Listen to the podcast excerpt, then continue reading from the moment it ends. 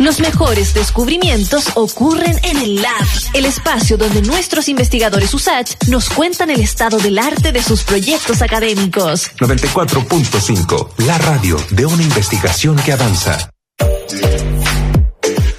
Bueno, nuestra universidad dictó la clase gratuita Industria Biotecnológica del Cannabis, una alternativa para la reactivación económica post pandemia, hace algunos días. Entonces, para saber de qué se trató, pero también para revisar las aplicaciones medicinales de la planta. De hecho, nuestra universidad tiene en esa misma línea un diplomado pionero. Vamos a mm, conversar con Leonel Rojo Castillo, quien es director del diplomado en Fundamentos Científicos Clínicos y Regulatorios del Uso Medicinal de Fitocannabinoides, académico, por supuesto, de la Facultad de Química y Biología de la USACH. Leonel, ¿cómo estás? Y muchas gracias por conversar con Radio USACH Santiago Televisión.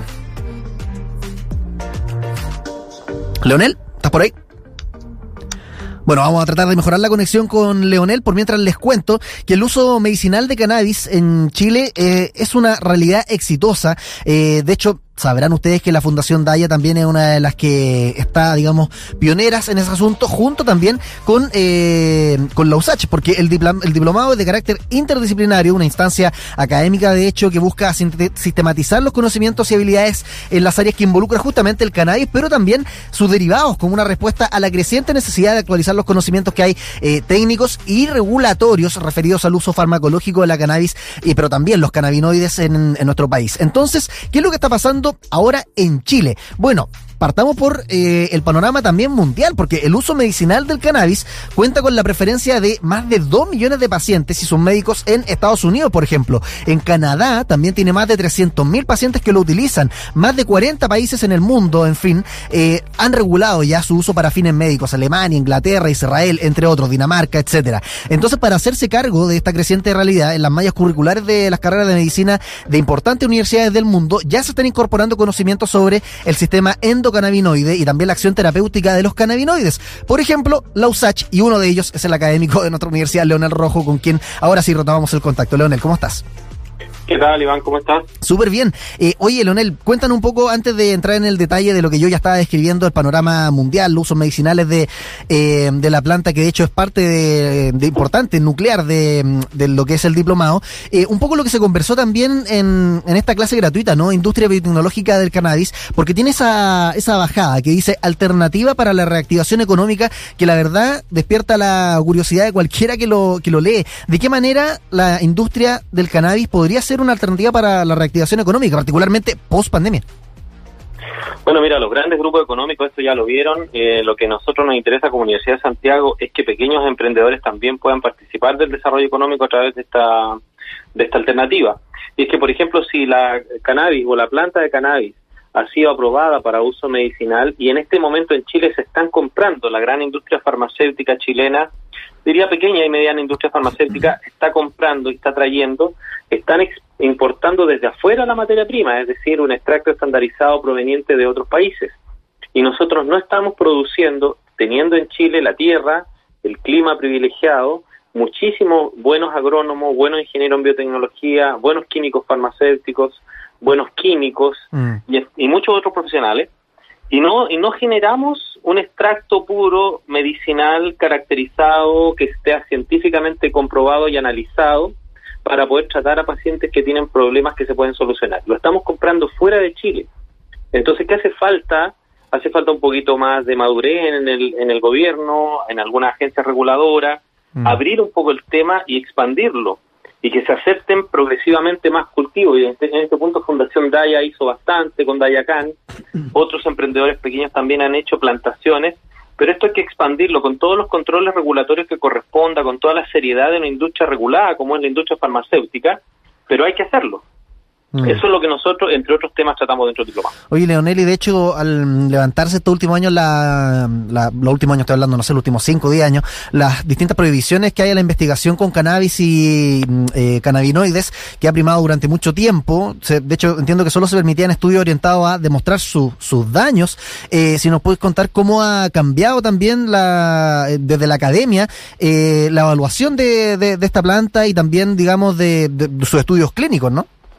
Claro, eh, si tú miras el, el no sé si me escuchas. Sí, perfecto, ah, dale Si, si tú miras el, el, panorama mundial, los grandes industrias, hoy día, por ejemplo, Science, que es una tremenda revista científica, publicó eh, hace poco que los estudios son eran básicamente, como tú decías, y había muy poquititos estudios clínicos. Y eso le hace daño a toda la industria, le hace daño al uso medicinal y le hace daño a los pacientes, porque finalmente se restringe una investigación que puede ser beneficiosa, que es el estudio de las propiedades medicinales, farmacéuticas, médicas.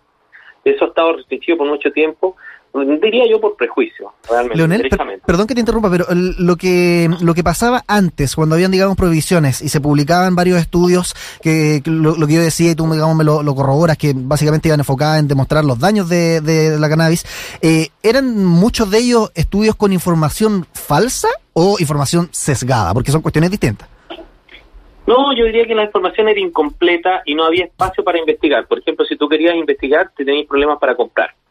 Porque para hacer investigación tienes que comprar grandes cantidades de cannabis. ¿Cuál es el problema? Acceder a eso. Porque había mucha regulación internacional, especialmente a través de la JIFE y de estos convenios internacionales, que te eh, no te facilitaban comprar cannabis medicinal de alta calidad. Entonces no se puede hacer investigación si no tiene materia prima. Hmm. Y eso eso dificulta mucho. Yo estoy de acuerdo con que se controle la materia prima porque tampoco es que esté disponible para todo el mundo porque puede haber un mal uso. Pero no puedes no hacer investigación por no tener materia prima. En Israel, por ejemplo, donde la investigación lleva años luz de lo que nosotros hacemos, eh, se partió también así.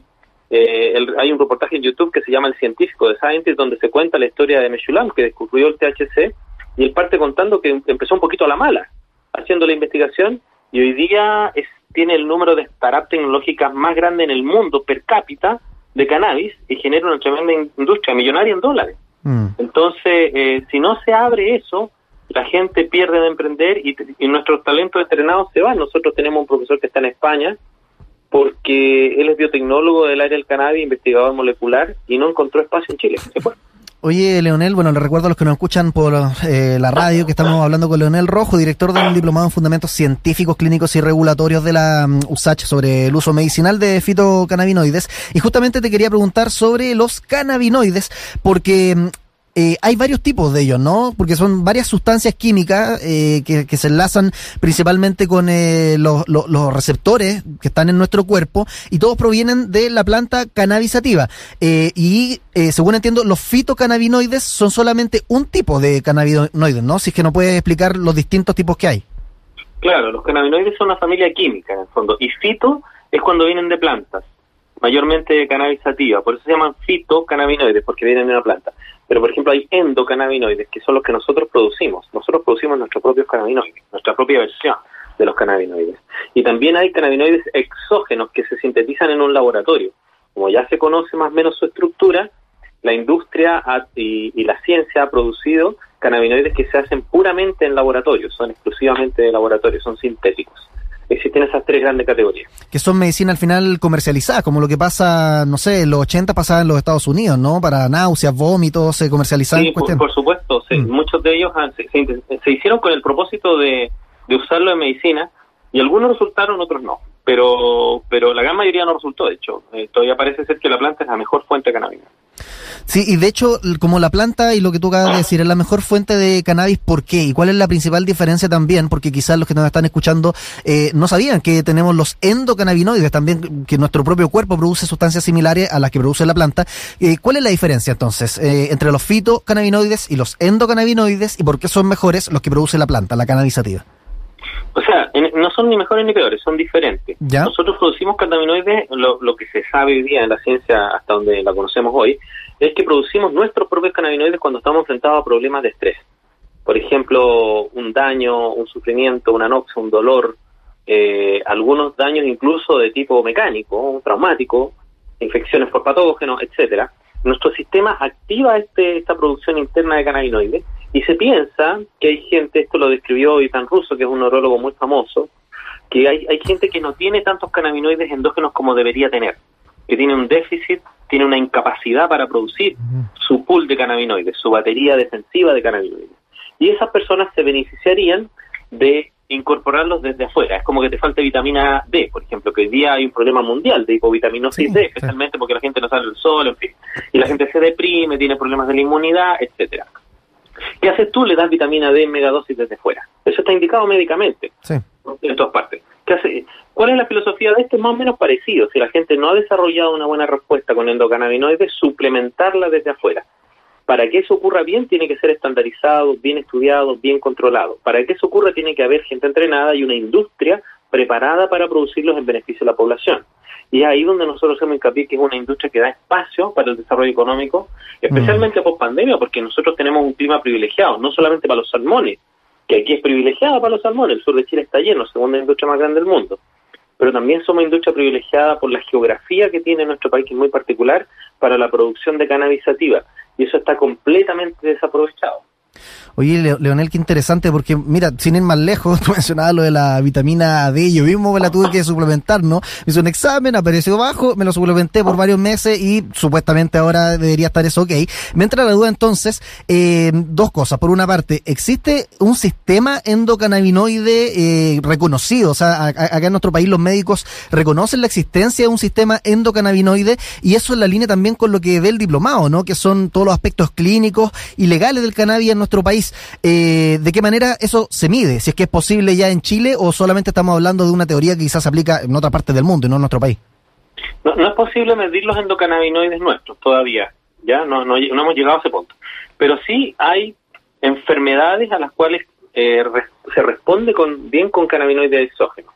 Hay varios tipos de epilepsia muy graves, con convulsiones que no se controlan con medicamentos comunes y corrientes, por decirlo así algunos tipos de dolor que también responden bien, en el glaucoma, en pacientes que pierden el apetito y necesitan eh, nutrirse adecuadamente en cuadros, por ejemplo, de caquexia, los VIH, SIDA, eh, las desnutriciones severas.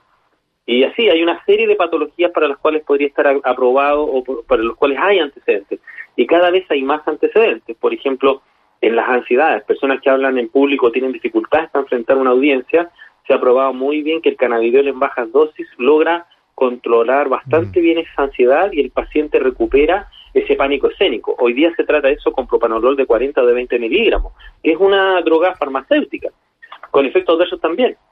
Entonces, hay mucho espacio para patologías que se puede tratar. No se puede medir todavía como la vitamina D, mm. pero sí lo, lo, deseable es que ya, si no hay incluso mucho antecedente, que se abra espacio para investigar cómo se abre para muchas otras drogas y con respaldo a la industria nacional, o sea, poniendo al servicio nuestras capacidades instaladas y no comprando, porque hoy día lo que hacemos es comprar eh, estandarizado tracto afuera. ¿Entiendes? Oye, Leonel, y, antes de terminar, porque ahí me quedó la, me queda la duda y también para la, la, gente, siempre porque hay como una, una ironía, un doble estándar con esto. Tú mencionabas el cannabidiol, que es lo que entiendo se conoce como CBD, ¿no? Eh, y el cannabidiol o, se puede adquirir o uno puede adquirir eh, sustancias derivadas de la cannabisativa en, en farmacia, si es que uno tiene, digamos, la, la receta médica. Eh, entonces, ¿de, qué, de qué manera uno puede acceder a esto? Porque al final, si es que uno quiere comprar marihuana, de, ciertas formas es ilegal, pero en la farmacia con una receta médica es legal. Entonces, ¿cuál es el camino y cuáles son las sustancias? Porque ya estábamos hablando de eh, que hay algunos que son sintéticos, hechos en laboratorio. ¿Esos sirven o solamente los fitocannabinoides, por ejemplo? Eh, es, mira, indistintamente si viene de allá o de acá, que tiene que ser conocido y estandarizado para saber qué tiene lo que tú te vas a echar a la boca, lo que tú te vas a administrar. ¿Ok? Son muy importantes. Por eso eh, el paciente y el médico tienen que saber muy bien qué es lo que están usando para tratar al paciente y por eso no puede ser una planta cualquiera, ¿ya? Mm. Entonces, mm, obviamente que porque es más barato es mejor eh, tenerlo de la planta porque sintetizarlo es muy caro. Pero ya sea que sea de la planta o que sea sintético, lo más importante es que sea lo suficientemente puro y que el médico y el paciente sepan exactamente la dosis de los cannabinoides que está consumiendo, porque de esa manera podemos repetirlo, podemos aumentarlo, podemos disminuirlo o podemos suspenderlo si es que la terapia, la, respuesta clínica del paciente nos dice hacia dónde caminar. Eso es lo más importante. Y eso se hace en una industria regulada. En, de, la, de la manera que queramos regularla, si hay muchas opciones, incluso hasta el uso recreativo, que es otra cosa que ni siquiera hemos conversado en este espacio radial, pero que también es una realidad y uno no se puede hacer el loco y mirar para el lado y decir, no, si el uso recreativo no existe. No, existe. Entonces, la regulación para que tampoco haya espacio para el narcotráfico y todo ese tipo de cosas son cuestiones que la sociedad tiene que ya abrirse a conversar. Aquí no se puede esperar más. Y también por un tema económico, esto es súper importante porque la gente habla del tema lúdico y medicinal, pero para que alguien fabrique un medicamento tiene que haber desarrollo tecnológico. Y en Chile lo que más nos hace falta es desarrollo tecnológico y esta es una oportunidad para el desarrollo tecnológico. Genial, Leonel, es súper interesante la conversación y de hecho invitados también a informarse más sobre, bueno, datos científicos, normas nacionales, internacionales, todo eso lo entrega el diplomado de la Facultad de Química y Biología de la USACH. Eh, fundamentos científicos justamente, clínicos regulatorios del uso nacional de fitocannabinoides. Estábamos Hoy, hablando... un segundo, los invito al diplomado. ¿ah? Eh, Sí, pues, vamos eso a haciendo. hacia finales de, de noviembre, principios de diciembre está proyectado, estamos aceptando inscripciones, pueden encontrarnos en la web a través de las redes de la universidad y si no a mi correo lonel.rojo.usach.cl feliz les orientamos en cualquier área en donde estén, especialmente profesionales de la salud que quieran arriesgarse a tomar una formación de la mejor calidad. Ustedes ya han dicho que la Universidad de Santiago es la mejor de Chile y de Latinoamérica, Bueno. así que que se animen a venir. Ahí está el dato entonces del director del diplomado, Leonel Rojo Castillo. Muchas gracias por conversar con Radio USACH y Santiago Televisión. Ok, adiós. Chao.